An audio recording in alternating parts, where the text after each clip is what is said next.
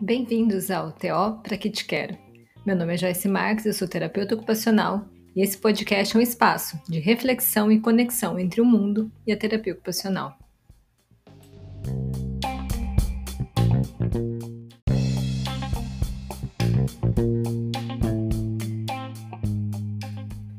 Corpo caloso. Pra que te quero? Jean Piaget foi um cientista suíço que revolucionou a maneira de encarar a educação das crianças. Com seus estudos, ele mostrou que elas não pensam como nós adultos, elas constroem seu próprio aprendizado. E uma das coisas que ele disse que eu acho magníficas foi o seguinte: o ideal da educação não é aprender ao máximo, maximizar os resultados, mas é, antes de tudo, aprender a aprender. É aprender a se desenvolver e aprender a continuar a se desenvolver depois da escola. Isso é genial, né, gente? Então, ok, mas o que, que isso tudo tem a ver com esse tal desse corpo caloso? Bom, tem tudo. E eu vou começar aqui do começo. Cada dia que passa, é, nós adultos, a gente está mais, ansi mais ansioso, querendo que as coisas aconteçam para ontem, né? E tudo bem a gente fazer isso com a gente mesmo. Mas fazer isso com as crianças, eu acho que é um pouco cruel do ponto de vista do desenvolvimento. Então a gente vê muito nas escolas elas preocupadas em alfabetizar o mais rápido possível, a gente vê muitos pais orgulhosos, né, que seus filhos estão aprendendo a ler aí com quatro anos. E a gente vê até alguns olhares julgadores para quem vai na contramão dessa aceleração da vida. E o que tem de errado nessa aceleração? O que tem de errado é que ela vai contra a natureza. Ela vai contra o processo de desenvolvimento e de maturação do nosso sistema nervoso central. Nós sabemos que o nosso cérebro é uma estrutura de matéria biológica mais complexa que a gente conhece. E ela tem uma série de estruturas e de células que tem um processo maturacional em que uma coisa depende da outra. Então, por exemplo, se a gente pegar o desenvolvimento motor, a gente tende a pensar que ele não tem nada a ver com o cérebro, né? Porque a gente tem o costume de associar somente aqueles aspectos cognitivos ao cérebro, mas o desenvolvimento motor ele é totalmente dependente dessa incrível matéria biológica que a gente carrega aqui dentro dos nossos crânios. Então, se a gente pegar um bebê, por exemplo, o que você acha? Ele primeiro aprende a andar e depois ele aprende a sentar? Não, né? Por que isso? Porque esse processo de aquisição da marcha independente, ele depende de uma construção. Então, é um tijolinho depois do outro. Então, a criança primeiro vai conseguindo comandar movimentos mais simples, até depois ela chegar em movimentos mais complexos, porque um depende do outro. E por que então no aprendizado acadêmico seria diferente disso? Por que, que a gente quer tanto construir um prédio sem alicerce? E falando de alicerce, chegamos à estrela desse episódio de hoje, que é o corpo caloso. Ele é um desses alicerces. O corpo caloso ele é responsável por transmitir informações de um lado para o outro do cérebro, ou seja, ele faz a comunicação entre os dois hemisférios.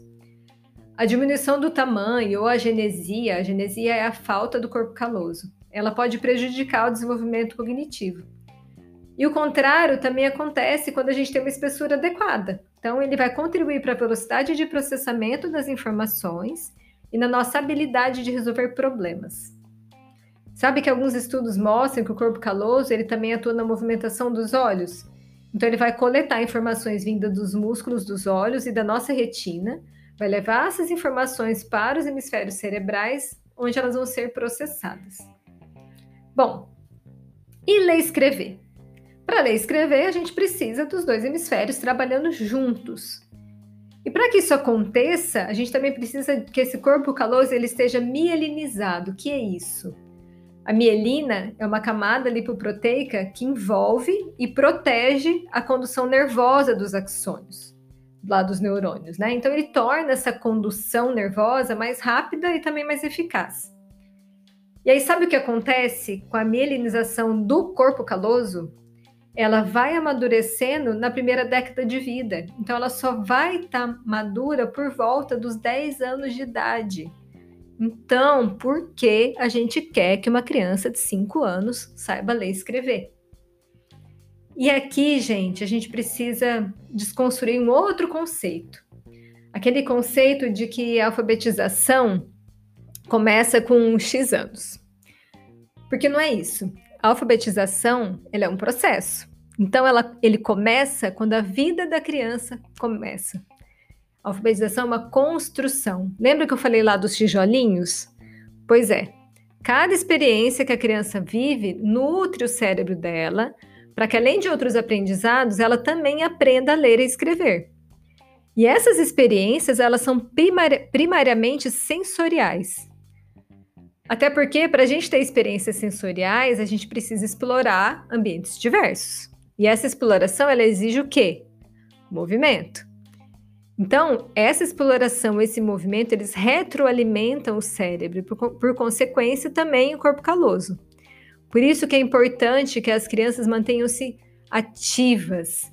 Então, menos tempo de mesa e mais tempo de brincadeiras, de atividades ao ar livre. E não só em casa, na escola também.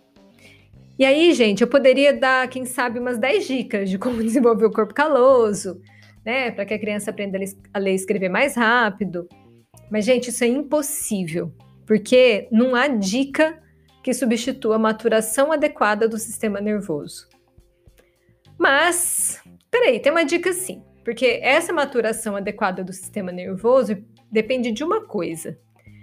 E aí vai a dica. Depende que a gente permita que a criança experimente a vida com o corpo todo em ambientes mais diferentes possíveis. E aí, eu vou terminar esse episódio com uma pergunta para que a gente possa refletir. Uma não, duas. Será que essa educação, tal como a gente conhece hoje, está preparando as crianças para uma alfabetização efetiva? Será que, como diria Piaget, estamos ajudando as crianças a aprenderem a aprender?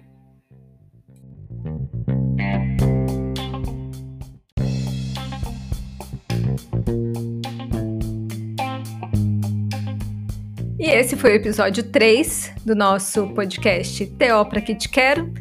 Agradeço a quem ouviu até aqui e até mais. Tchau, tchau.